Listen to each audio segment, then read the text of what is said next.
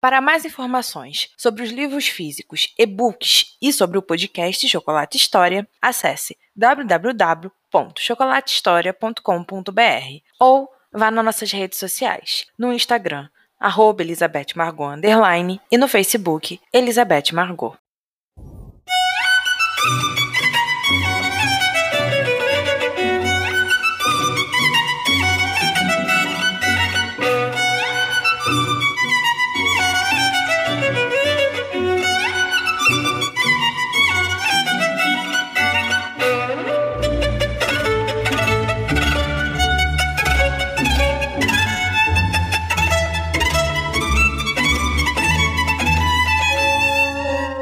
Metade do dia já havia ido embora. Bia continuava deitada e trancada no quarto. Tinha mandado avisar a família que não estava se sentindo bem naquele dia e, por causa disso, ficaria na cama o máximo que pudesse. Estava se sentindo a pior pessoa do mundo por amar o homem que amava sua irmã e que era retribuído. Se sentindo suja por chorar por algo que não poderia ter por causa que a mais nova Bradley havia conseguido. Não que alguma vez Bia tivesse pensado que teria sucesso com Marcos, mas ainda assim, seu coração não aceitava bem. Amava a Bárbara com tudo que tinha e se colocaria fora daquela situação. Ficaria neutra e desejaria todas as felicidades do mundo aos dois, mas não era algo que simplesmente pudesse ignorar de seu coração. A dor de perder o amor a machucava profundamente, a deixava sem vontade de ver a luz do sol, de ler e até mesmo de ver a família.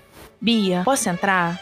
Bárbara tinha aberto uma fresta da porta e havia colocado a cabeça para dentro do quarto da irmã. Beatriz levantou a cabeça apenas o suficiente para fazê-la entrar. A mais nova fechou a porta e deitou ao seu lado na cama. A saia do vestido tomou conta do colchão, mas Bia não ligou. Ela deu um sorriso sem vida para a irmã e voltou a fechar os olhos, enquanto Barbie acariciava seu cabelo. Elas ficaram em silêncio por um tempo. Beatriz estava esperando Bárbara falar, e depois de alguns momentos, onde as duas aproveitaram apenas a presença uma da outra, a mais nova se manifestou em quase um sussurro. Me desculpe não ter falado nada sobre o Marcos. Sei que você ficou triste com nós três por termos escondido isso. Então Bia respondeu: Não vou negar, realmente fiquei. Achei que vocês confiassem em mim. Não era como se eu fosse direto contar para mamãe. Isso foi culpa nossa, Bia. Essa paixão, esse amor que surgiu entre nós foi tão surpresa para mim quanto para você. Marcos sempre se mostrou tão carinhoso conosco, mas não mais que isso. Então, no verão passado, enquanto você estava visitando a Alice e o marido dela, nós começamos a compartilhar o tempo juntos, rir, conversar, e eu me vi apaixonada por ele em uma noite quente iluminada. E ele também. Marcos que deu o primeiro passo, se declarando. Então não pude esconder o que sentia. Então nós nos comprometemos em segredo até eu debutar. Eu realmente fico feliz por você poder se casar com quem ama. Isso é algo que eu sempre desejei para você. Minha felicidade é maior que minha tristeza só por causa disso, mesmo você estando mantido tudo em segredo. Beatriz sentou na cama e abraçou Bárbara com tudo que tinha. Saiba que eu a quero bem e feliz. Se você estiver assim, eu ficarei bem e feliz também. A irmã sentiu e abraçou mais forte. Obrigada por isso. Eu prometo que me comportarei melhor e lhe contarei tudo o que acontecer comigo. Bia riu. Não se preocupe, querida. Nossa irmandade nunca vai morrer. Eu sempre estarei aqui para você, casada com Marcos ou não. E ela falava sério sério. O debut de Bárbara havia sido espetacular. Fazia tempo que a sociedade não via um baile daquele nível ser feito. A mãe delas estava extasiada com todos os elogios e visitas que recebeu nos dias que se seguiram à festa. Barbie tinha feito uma bela entrada na sociedade e de quebra se comprometido com o Marquês, o que era algo mais espetacular ainda para o círculo social. Beatriz foi retirada de tal situação. A condessa viúva nunca fazia questão da filha naquelas visitas sociais que exigiam uma disposição que Bia não tinha. Além do mais, agora a Bárbara poderia acompanhar a mãe e tudo, principalmente com a ótima fama que tinha adquirido para si. Com isso, Beatrice conseguiu montar uma rotina saudável. Evitava ver pessoas, cavalgava de manhã cedo com Benedict no Hyde Park, momento em que não havia ninguém da alta sociedade presente e eles podiam correr e praticar o esporte que tanto amavam. Lia livros que estavam na sua lista, visitava as amigas, principalmente Emily, a pessoa que era mais próxima naquela sociedade. Essa era a vida que Beatriz queria para si. Estava evitando a sociedade o máximo que podia. Tinha seu irmão, sua irmã e atividades que mais amava, todos longe do caos que era a alta sociedade londrina. Mas tudo que é bom sempre dura pouco, principalmente se Beatriz estivesse na capital. E depois de duas semanas sossegada, sem a mãe levá-la para bailes ou visitas, Bia se viu dentro de sua carruagem indo em direção à modista. Barbie e a condessa já estavam por lá. Ela havia levantado tarde de propósito, mas infelizmente não conseguiu escapar das ordens da mãe. Então embarcou em sua carruagem e foi em direção ao paraíso dos vestidos, mas ao inferno do círculo fechado da nobreza feminina. Eram aquelas lojas onde todas as damas da sociedade se reuniam para fofocar e invejar umas às outras, Beatriz odiava aquilo. Ela usava um vestido de dia azul escuro. Sabia que não era a melhor opção, principalmente que o dia estava tão claro quanto aquele, mas não tinha escolha e nem queria ter. Preferia andar com suas costumeiras roupas escuras. Se sentia muito mais confortável assim. Bia usava um pequeno e delicado chapéu da mesma cor do vestido, com umas rendas pretas, que servia apenas para decorar. Sua mãe havia comprado dezenas daquilo e ela não tinha muita opção. Preferia andar ridícula com aquelas coisas na cabeça do que escutar as lamúrias da condessa viúva. Beatriz tirou uns grampos do cabelo. Aquilo estava machucando demais e respirou fundo quando a carruagem parou. Ela tinha pedido a Johnny para que não parasse em frente da loja, mas que deixasse um bom espaço para caminhar. Não queria entrar no estabelecimento de cara. Queria respirar o ar de Londres e se preparar para a tortura de horas. Não que não gostasse de modista. Amava. Aquelas mulheres eram geniais, mas tinha seu limite. E preferia comprar seus vestidos sem a presença da mãe. Benny lhe dava total liberdade para tais coisas, como, por exemplo, ter uma carruagem só para si. Ela desceu, fez um gesto de agradecimento ao cocheiro e começou a caminhar. Johnny tinha parado em uma rua antes. Estava no centro de Londres e, como já estava tarde, as ruas se mantinham apinhadas de gente de todos os tipos. Bia andou tranquilamente pela calçada. Ninguém a via, ninguém a percebia, o que era sensacional. Ela gostava de ser assim, ser despercebida. Briga, briga, um nobre, um nobre!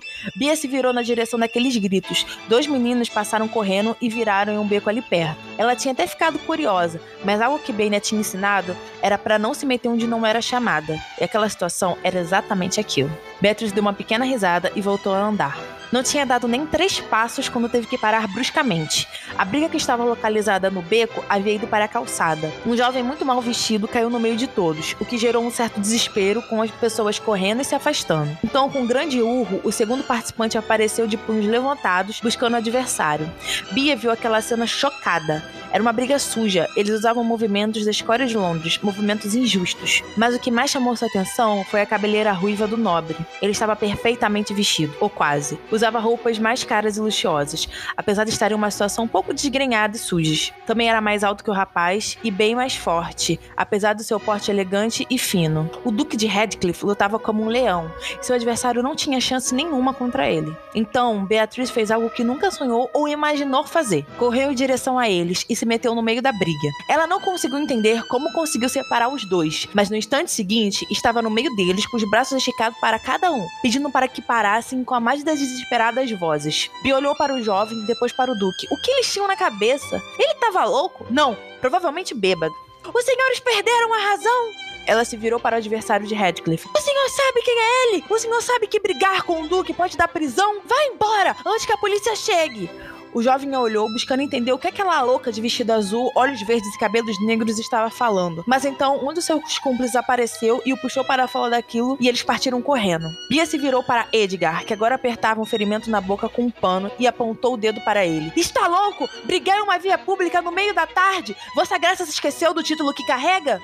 Ele a olhou, tinha quase a mesma expressão do adversário e não a respondeu. Mas Beatriz não quis respostas, queria ação. Onde está o seu lacaio? Onde está a sua carruagem? Ele fechou os olhos por um momento, como se estivesse tentando lembrar daquelas coisas que antes não pareciam importantes. Então abriu aqueles olhos mel e a encarou. Eu não sei. Sua voz estava rouca e claramente bêbada. Bia bufou e bateu o pé no chão. Aquilo estava passando do limite. O que faria com aquele duque bêbado? Milady, Milady! Ela virou e viu Johnny vindo ao seu encontro. O rapaz parecia desesperado e corria bastante. Johnny, me ajude! Ele se aproximou e fez uma profunda reverência ao duque que tinha começado a pegar suas coisas do chão. Pegue minha carruagem, você o levará para casa. E dizendo isso, Beatrice entregou o chapéu, a bengala e a capa de Edgar ao jovem que, com aceno, saiu correndo em busca do veículo. Venha comigo. Ela o pegou pelo braço e começou a puxá-lo em direção à carruagem. Não estavam tão distantes e o caminho parecia estranhamente livre. Quando chegaram, Johnny já estava em seu posto preparado para levar o Duque. Beatrice abriu a porta do veículo e Edgar entrou sem reclamar. O leve até a casa Radcliffe e só saia de lá quando confirmar que ele entrou na mansão. Ela bateu a porta e se afastou para o jovem ir. A carruagem não tinha sumido ainda. Beatrice estava ali, observando o veículo embora e estava bastante irritada. Radcliffe era louco? Não. Era apenas um homem com o mundo nas mãos. E isso a irritava. Só por causa disso ele podia fazer o que queria? Não. As pessoas iriam ser feridas se agisse daquela forma sem pensar. Senhorita, ela virou em direção à voz feminina que a chamava e encontrou com a jovem ajudante da modista da mãe. Ela parecia assustada, mas resoluta. O quê? o seu cabelo. A jovem apontou para a Bia e ela passou a mão pelos cabelos. Droga! Estavam soltos! O penteado tinha sido desmanchado, provavelmente no momento da separação da briga. Ela estava perdida, de cabelos soltos no meio de uma rua de Londres. Venha comigo, ajudarei com isso antes de encontrar a condessa viúva. Beatriz segurou os cabelos em um coque precário e seguiu a jovem sem falar nada. Agora quem estava em apuros era ela e precisava corrigir aquilo rapidamente. Ah, você finalmente nos deu o ar da graça. A condessa olhou para a filha mais velha que entrou pela porta dos fundos, mas logo voltou a prestar atenção na revista nas mãos. Desculpe o atraso. Bia foi até Barbie e deu um rápido abraço na irmã que estava em pé, deixando uma das meninas da modista fazer a bainha de seu vestido do próximo grande baile que iria. A senhorita não deseja fazer nenhum vestido? Beatriz sorriu para Anne, a responsável por todas aquelas criações lindas e espalhafatosas. Não hoje. Tenho vestido demais. Vestido nunca é demais, Beatrice. Você que não é vaidoso bastante. Ela deu um sorriso concordando e sentou ao lado da mãe. Nisso você tem razão, mamãe. Eu não sou vaidosa o bastante, mas não considero tal característica uma má qualidade. Ao contrário, é uma das melhores que tenho. A condessa olhou com uma expressão fulminante e Bia completou. Claro que por isso eu sou uma solteirona. Ah, não fale assim, Bia. Ela sorriu para a irmã e pegou uma revista jogada no confortável sofá. Não queria conversar. A briga e o resgate de Edgar ainda estavam na sua mente, e Beatriz sabia que precisava de um tempo para poder digeri-la da melhor forma. Depois de várias horas, Beatriz finalmente se viu lado de fora da loja. O dia já tinha avançado bastante, e ela estava feliz por ver Bárbara usar os mais lindos e luxuosos vestidos, mas desanimada por ter perdido o dia ali ao lado da mãe e ainda saber que teria que voltar com elas. Johnny com certeza havia ido direto para casa, o que a deixava sem escolha de embarcar na carruagem da mãe. Ah, você veio! Bia seguiu a voz da irmã, que em direção oposta que elas estavam. Barbie deu um forte abraço em Marco. Mesmo isso sendo nada decoroso, a condessa pareceu fingir que não via. Ela olhou aquilo com grande satisfação e encarou a filha mais velha como se Beatrice devesse seguir os passos da mais nova. Achei que não teríamos a sua ótima companhia caminho de casa. O marquês se aproximou e beijou a mão da viúva e fez um íntimo e costumeiro gesto com a cabeça para a Bia, que ela retribuiu sem muito entusiasmo. Não queria vê-lo, tinha medo que seus sentimentos reaparecessem, por isso havia se trancado em casa e evitado vários eventos sociais. Primeiro que não faria falta e depois que seria o melhor para seu estado mental. Nunca negaria um pedido de vocês, minhas damas preferidas. Marcos deu o braço para Bárbara e para a Condessa e as levou para a carruagem com Beatrice logo atrás, ainda mais desanimada. Teria que fazer companhia à irmã em casa. Ela estava sendo cortejada e a mãe acabava se tornando mais flexível. Porém, nunca deixaria Barbie sozinha, o que acabaria sobrando para Bia. Você está bem? Ela olhou para o nobre. Marcos tinha cabelos negros como a noite e olhos azuis claros. Era um homem muito bonito e formal, da forma exata que um cavaleiro deveria ser. E foi por causa disso que Beatriz havia se apaixonado por ele, por sua posição tão correta naquela sociedade. Estou sim. Apenas andei um pouco indisposta nesses últimos dias. Nada com que se preocupar. Ele entrou na carruagem depois de ajudá-las e bateu no teto para seguirem o caminho. Claro que devemos nos preocupar. Você é a alegria da casa, não é mesmo, Barbie? A irmã sorriu, concordando e chegou mais perto do pretendente. Prometo que estarei pronta para voltar ativa em poucos dias. Claro que estará. Você não perderá o baile dos Johnsons. Quero todos os meus filhos presentes. Bi olhou para a mãe e depois deu um simples e conformado sorriso para o casal. Me diga, o que você fez nessas horas antes de nos encontrarmos? O Marquês olhou para Barbie e sorriu com todo o carinho que tinha. Estava no Black and White. Benny também estava lá. Chegou uma notícia de que um nobre tinha arrumado briga em um dos becos ali perto, que uma jovem dama o havia salvado. Ficamos tentando adivinhar quem era. Beatriz escutou aquilo com um coração nas mãos. Se descobrissem que ela estava metida naquele problema, teria sérios problemas em casa. Conseguiram adivinhar? Como uma dama pode separar uma briga? Marcos riu. Não, infelizmente o detentor da informação não viu quem era o nobre e muito menos a dama. Com certeza, Barbie querida, é alguém que não está no nosso nível social. Não consigo imaginar uma irmã de um conde, marquês e principalmente de um duque se metendo nesse tipo de situação. Marcos está certo. Uma lady, uma dama de verdade, nunca faria tal coisa. Beatriz escutou aquelas palavras da mãe e respirou fundo. Com certeza estaria perdida se ela descobrisse. Eu particularmente acho que a dama em questão precisa ter muita fibra para entrar no meio de uma briga de beco. Gostaria de ter visto a cena. Ela sorriu com o um comentário da irmã olhou para a rua. Bárbara nunca decepcionava nos momentos certos.